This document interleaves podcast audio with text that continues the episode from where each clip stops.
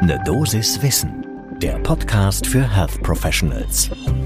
Guten Morgen und willkommen zu Ne Dosis Wissen. Hier geht's werktags ab 6 Uhr in der Früh um Themen, die Menschen im Gesundheitswesen tatsächlich interessieren. Deswegen geht's heute erneut um den Krieg in der Ukraine und die Lage der Intensivmedizin im Land derzeit. Ich bin Dennis Ballwieser, ich bin Arzt und Chefredakteur der Apothekenumschau. Und heute ist Mittwoch, der 9. März 2022. Ein Podcast von gesundheithören.de und Apothekenumschau Pro. Im Osten der Ukraine, in Städten wie Donetsk und Luhansk, leben viele ältere und chronisch erkrankte Menschen. Und schon vor dem Überfall Russlands auf die Ukraine, dem Beginn des aktuellen Krieges, gab es dort die Herausforderung, an lebenswichtige Medikamente zu kommen weil die Patientinnen und Patienten sich die einerseits nicht leisten können oder andererseits nicht ausreichend Apotheken in erreichbarer Nähe sind, um sich zu versorgen. Stefanie Kirchner von Ärzte der Welt, mit der wir von eine Dosis Wissen sprechen konnten, sagt uns außerdem, dass jetzt natürlich für die in der Region verbliebenen Menschen nicht nur durch den Krieg Gefahr für Leib und Leben besteht, sondern indirekt auch durch die sich verschlimmernden Versorgungsengpässe mit Medikamenten. Das lohnt einen genaueren Blick. Jetzt zum ersten Kaffee des Tages.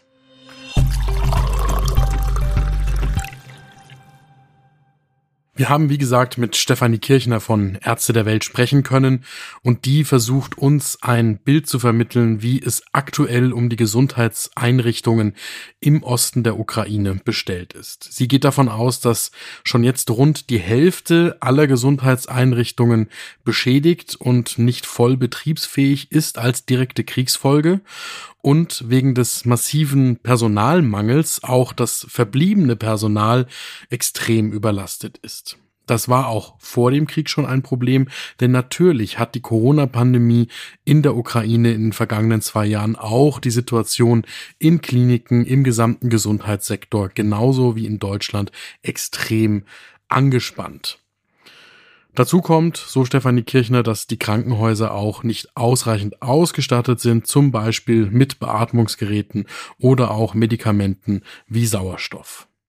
Das zweite Problem ist, und das haben wir alle auch in den allgemeinen Nachrichten der letzten Tage schon mehrfach wahrgenommen, dass die Schutzkorridore, zum Beispiel auch für einen Patiententransport in der Ukraine, trotz aller Bemühungen nicht funktionieren. Gerade gestern wieder gab es den Versuch einer kurzen Waffenpause, um Schutzbedürftige aus einzelnen Städten herausbringen zu können.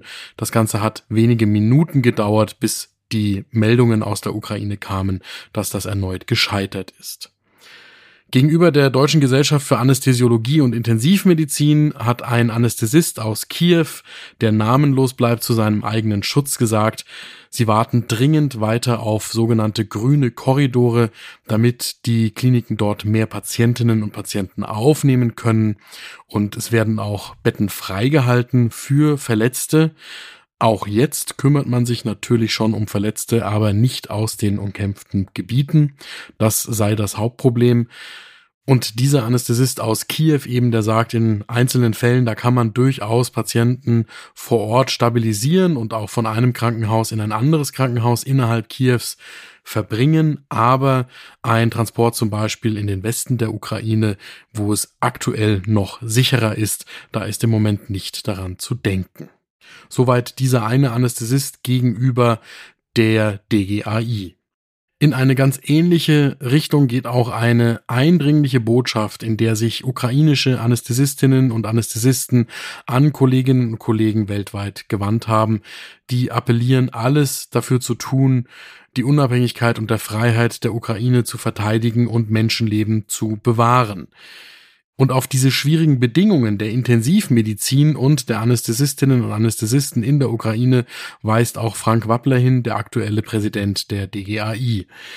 Die Vielzahl an Verletzten und Schwerverletzten, die benötigt enorme Ressourcen und ein geordnetes Arbeiten ist in weiten Teilen der Ukraine im Moment ja entweder gar nicht mehr möglich oder nur unter extrem schweren Bedingungen.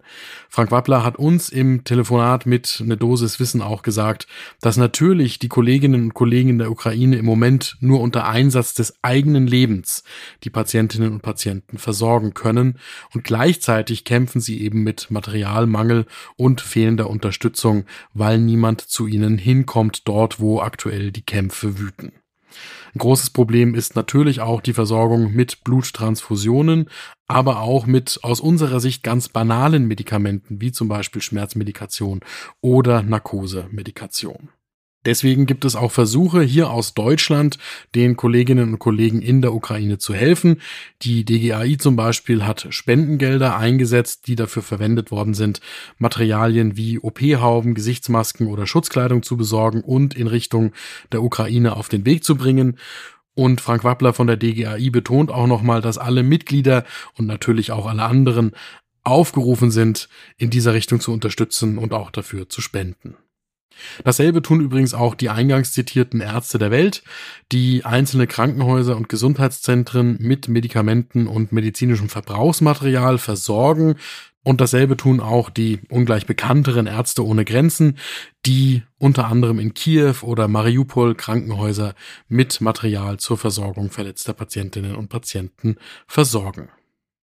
Und für diese Hilfe gibt es auch Erleichterungen von der Bundesregierung, die zum Beispiel durch eine Allgemeinverfügung Hilfsorganisationen in die Lage versetzt, unbürokratisch Arzneimittel und darunter auch Betäubungsmittel ins Ausland zu liefern. Also das heißt, Hilfsorganisationen können Arzneimittel ohne Ausfuhrgenehmigung in die Ukraine bringen und auch in Nachbarländer der Ukraine liefern, die Mitgliedstaaten der Europäischen Union sind. Eine der Voraussetzungen dafür ist, dass es sich um eine in Deutschland anerkannte bzw. registrierte Hilfsorganisation handelt. Die Frage ist, was können Ärztinnen und Ärzte und andere Menschen im Gesundheitswesen hierzulande tun für die Ukraine?